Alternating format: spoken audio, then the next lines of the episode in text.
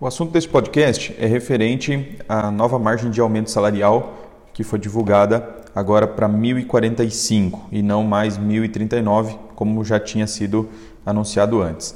É importante entender que esse novo aumento salarial ele vai ser a partir de fevereiro. Então, esse aumento ele não entra nessa maciça que já está é, acontecendo.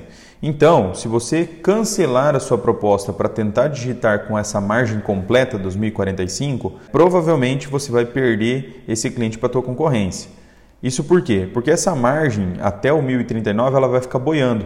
Então, se, alguém, se algum correspondente lançar essa margem, você perde ela e lá no futuro você vai ter só essa diferençazinha de margem de 1045 para 1039.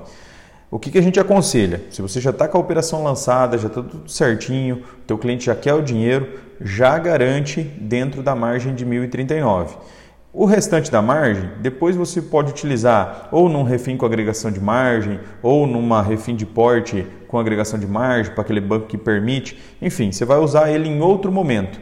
Mas no momento é importante você não perder esse cliente para a tua concorrência. Então, garanta, faça a operação dentro do 1039.